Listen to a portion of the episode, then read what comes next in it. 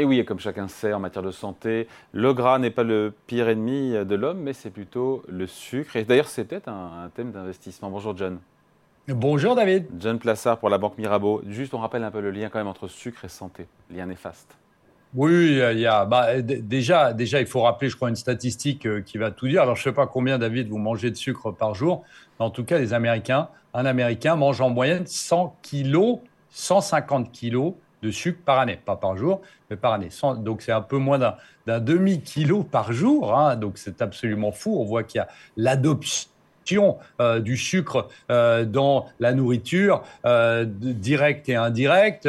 Plus globalement, si vous regardez au milieu mondial, hein, on voit que la consommation de sucre s'élevait en 2022 à, environ 176 millions de tonnes métriques et que à la fin de cette année, on devrait être à plus de 180 millions de tonnes métriques de sucre consommé. Donc c'est absolument incroyable. On voit qu'il y a une croissance aussi sur l'adoption du sucre.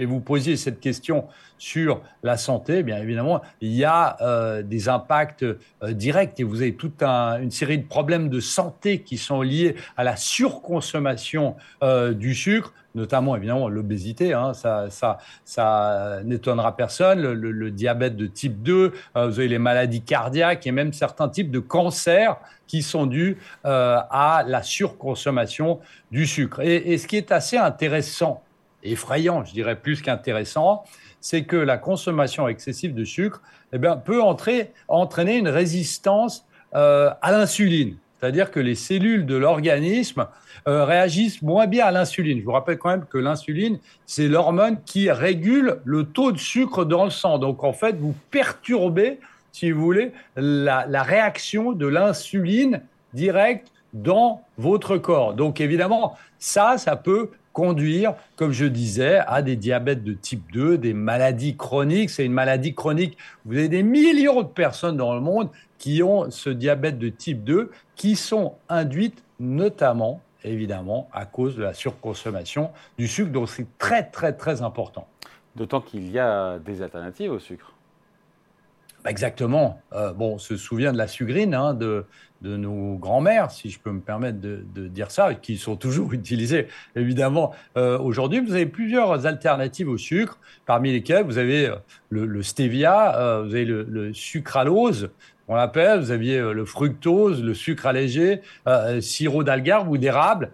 Mais quel est le problème là-dedans? Enfin, pas le problème, c'est une solution, mais quel est le problème pour nous consommateurs? C'est que souvent, ça n'a pas le même goût. Ou c'est un peu trop euh, sucré, c'est le cas de le dire, le goût du sucre, ou c'est un peu trop euh, amer. Et on voit que ce qui s'approche le plus du sucre, c'est une plante en Amérique euh, du Sud, qui s'appelle le stevia, dont je parlais avant, qui est utilisé notamment dans plusieurs boissons, plusieurs sodas et notamment, euh, je ne sais pas si on peut le citer, mais notamment Coca l'utilisait dans, je ne sais pas si vous vous souvenez, David, euh, il y a certaines années de ça, vous avez le Coca vert hein, avec une étiquette verte qui utilisait le stevia où on voyait pas tellement de différence avec le sucre. Euh, et donc, c'était quelque chose qui, soi-disant, est meilleur que le sucre. Parce qu'il y a certains, évidemment, il y a certaines alternatives qui sont moins mauvaises, mais qui ne sont toujours pas l'idéal euh, de euh, pour votre santé, évidemment. Bon, est-ce que tout ça nous fait une thématique d'investissement en bourse ou pas?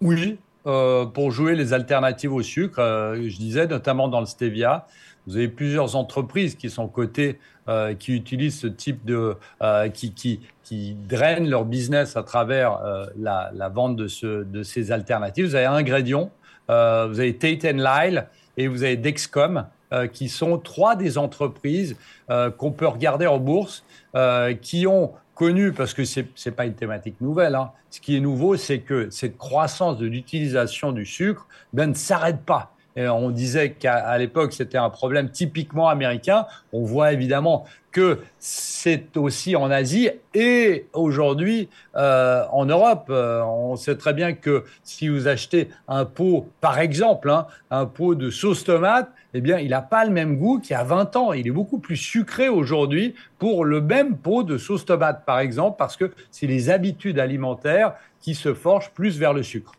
Donc on est dans une situation où c'est pas nouveau, mais où c'est un développement pour l'avenir et c'est des choses à regarder de très près. Merci beaucoup, John. John Plassard pour la Banque Mirabeau. Salut. Merci, David.